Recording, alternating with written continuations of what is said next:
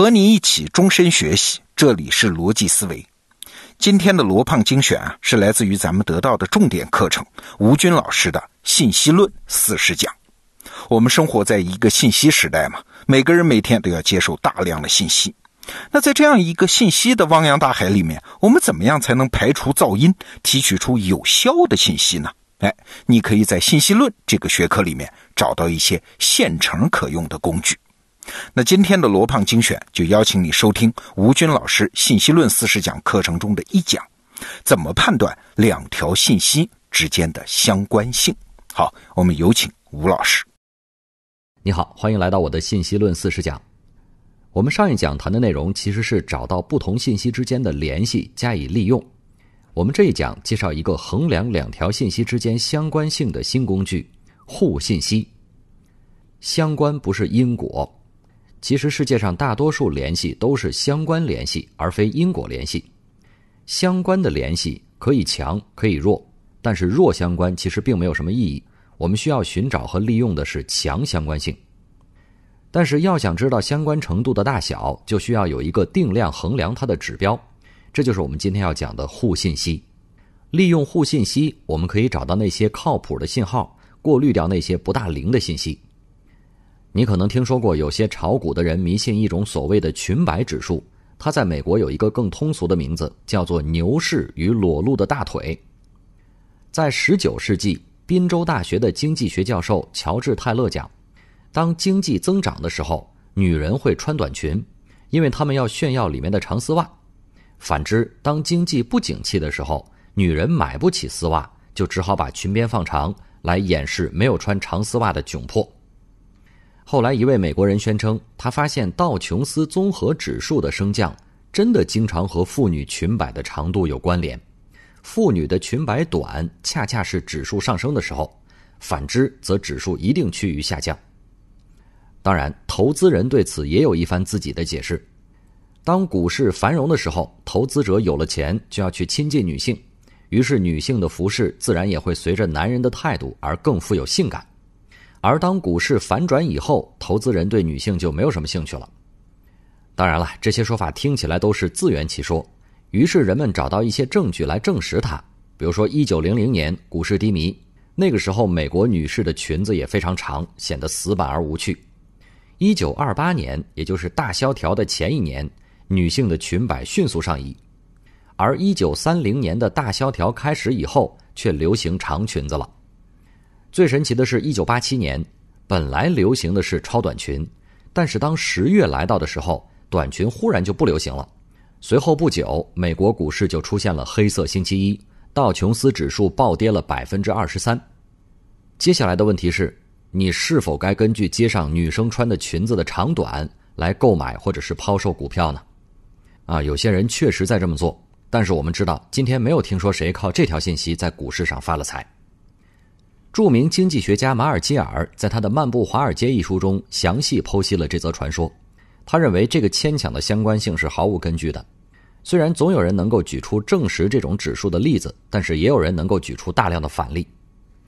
那么裙摆的高度跟股票的涨跌到底有没有关系呢？这显然不能通过举例子来证明，这就需要一个正确的数学模型好好计算一下了。在信息论中有一个互信息的公式，可以算出这个答案来。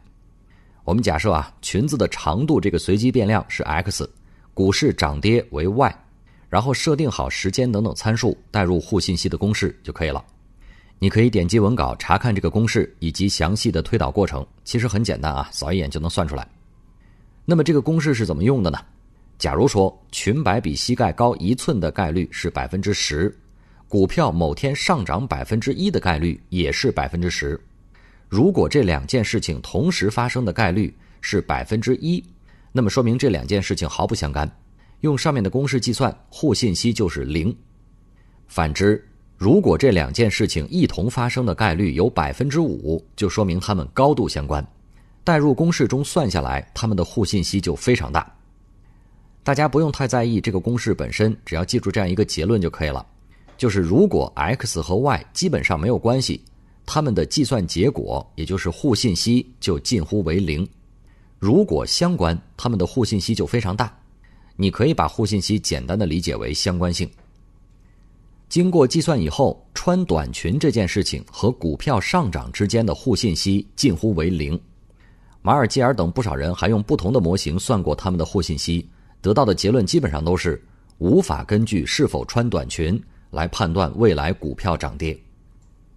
世界上很多事情是彼此相关的，如果它们之间有确定的因果关系，那样的信息就是等价的。比如说，从 A 一定能够推导出 B。那么知道了 A 就等于知道了 B，但是世界上大部分相关的信息未必有因果关系，它们之间只是一种动态的相互关联的关系。比如说 A 发生以后，B 发生的可能性就会增加，这就是相关性。如果相关性比较强，我们在得到信息 A 之后，就可以消除关于 B 的不确定性。但是如果 A 和 B 之间的相关性比较弱，那种联系就没有什么意义了。而互信息则给出了一种量化度量各种不同信息相关性的方法。在历史上，很多信息是没有办法直接衡量的，甚至找不到完全等价的信息，只能依靠不同信息的相关性猜。比如说，欧洲人对地球年龄的估算历程就是如此。在不知道放射性同位素之前，是很难判断一块岩石到底有三百万年的历史还是三千万年的。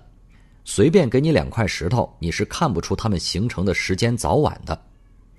一七九五年，当时正值英国工业革命时期，到处建设工地，在挖掘一条新运河的时候，地质学家史密斯发现，每一层岩层都有属于本岩层特有的化石，而化石中的动植物是可以比较年代先后的，比如说像三叶虫这种简单的动物。以及一些有贝壳的软体动物出现的就比较早，爬行类和哺乳类脊椎动物出现的就比较晚。于是史密斯就提出了化石层序律，就把岩石的时间与生物演化阶段联系起来。今天我们说到地质年代的时候，会说诸如寒武纪、奥陶纪、三叠纪等等名词，那些词原本都是用来描述古生物出现年代的名词。化石层序律的本质其实就是反映地质变化和生物进化这两种相关信息的互信息。当然，正如我们前面所说的，互信息有一个变化的范围，并不是非零即一的绝对度量，它并不能够确定因果关系，因此我们只能用它来说 A 这件事情发生以后，B 也同时发生的可能性的大小。在众多的古生物门类中，有些门类特征显著，而且只出现在一个地质时代，它们就可以作为一个特定地质年代的标志。比如说三叶虫，这种化石就被科学家们称为标准化石，也就是它们的出现和相应的地质年代之间的互信息很大。但是另一类古生物，比如说蛇形贝，从寒武纪就已经出现了，今天依然在海洋中很常见。而且在几亿年的时间跨度里面，它们的形态和内部结构几乎没有什么显著变化，它们和地质年代的互信息就非常小了。如果你在一个地质断层中发现了它们的化石，是得不出那里是在寒武纪形成这样的结论的。这就如同你看到街上的女生开始穿超短裙，并不意味着股票会上涨。我在《智能时代》一书中讲。在大数据时代，我们需要寻找的是强相关性，而不是看似有点关联的弱相关性。而两种信息相关性的强弱是完全可以通过互信息衡量的。使用互信息还要注意的一点就是不要把因果关系搞反了。即使可以由 A 得到 B，但是 B 未必能够反过来确定 A。我们听说过“乌鸦叫，丧事到”这样的说法，它有没有道理呢？其实，如果计算一下乌鸦出现这个随机事件和附近可能要死去的老人，多少是有点相关的。但是这里面的因果关系，事实上不是因为乌鸦来了所以人死了，而是人老了之后，特别是快死的时候，会发出特殊的腐臭味儿，吸引来了嗅觉非常灵敏的腐食动物乌鸦。一九八六年，美国国立卫生研究所 NIH 的网站专门刊登了一篇。生理学和行为学杂志上的研究文章，证明乌鸦的嗅觉是极为敏锐的，它们可以找到埋藏的食物。很强的互信息总让人想到因果关系，但是谁是因谁是果，都要花点心思搞清楚。比如我在之前的专栏《硅谷来信》中，对盖茨和扎克伯格退学创业的事情做了评论。今天很多人都拿这两件事情说是鼓励大学生们退学，但事实却是，这两个人先是证明了自己初期的创业已经成功了，然后才退学的。因此，大部分媒体把因果关系给搞反了。如果我们进一步把这件事情放入大量的退学创业案例中去做统计，把创业成功这件事情看成一个随机事件 X，把退学看成是另一个随机事件 Y。你会发现他们的互信息几乎为零，相反，高学历和高收入这两件事情互信息却非常高。信息论并非是关于一条单一信息的理论，而是对于大量信息整体规律性的描述。相关性差的两件事情虽然有可能发生，但是放到大的时空中，就会发现这纯属偶然了。而信息论则是给了我们一个科学的方法。能够从整体上估计那些看似无关的事件一同发生的可能性到底有多大，这让我们能够趋利避害。那么，如何找出事物之间更高的相关性呢？接下来我们又要讲到专业人士做事情的方式了。他们比业余的人普遍做得好，除了我在硅谷来信中分析的发挥稳定、能够重复成功等等因素以外，还有一个原因就是他们有很多业余人士没有的工具。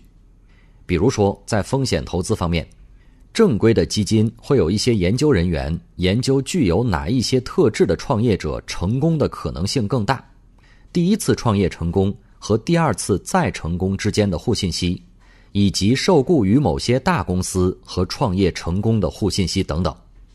然后他们会有意识的往特定的群体中进行投资倾斜，而业余做天使投资的人常常只能凭感觉做判断了。最后总结一下今天的内容：第一，我们介绍了量化度量信息相关性的工具互信息。虽然不相关的事情有时也会一同出现，但是只有互信息高的事情，彼此之间才有较强的相关性。第二，我们指出了相关性和等价性的区别，以及不要在利用互信息的时候，把两件强相关的事情之间的因果顺序给颠倒了。第三。我们说明了专业人士可能会因为掌握专业工具做得比业余人士要好，希望他们能够对你有所启发。这讲邀请你思考的是：人们发现一个经济比较发达的国家通常政治制度都比较好，于是就有学者认为政治制度决定了经济发展，但是也有学者认为只有在经济发展之后才有可能建立起好的政治制度。那么政治制度和经济发展之间？是否存在因果关系呢？如果有的话，谁是因，谁是果？如果没有，只是相关关系，这种关系是否强呢？好，内容听完了，我是罗胖。信息论是信息时代的底层方法论。我们今天谈论什么大数据啊、人工智能啊、五 G 啊，它们的底层规律其实都是信息论。所以啊，在我们的心目中，这门课可是现代人的必修课。那您现在在得到首页搜索“吴军”两个字，就可以看到《信息论四十讲》这门课程。推荐你跟着吴军老师学习，掌握这个时代应有的思维方式。好，逻辑思维，咱们明天见。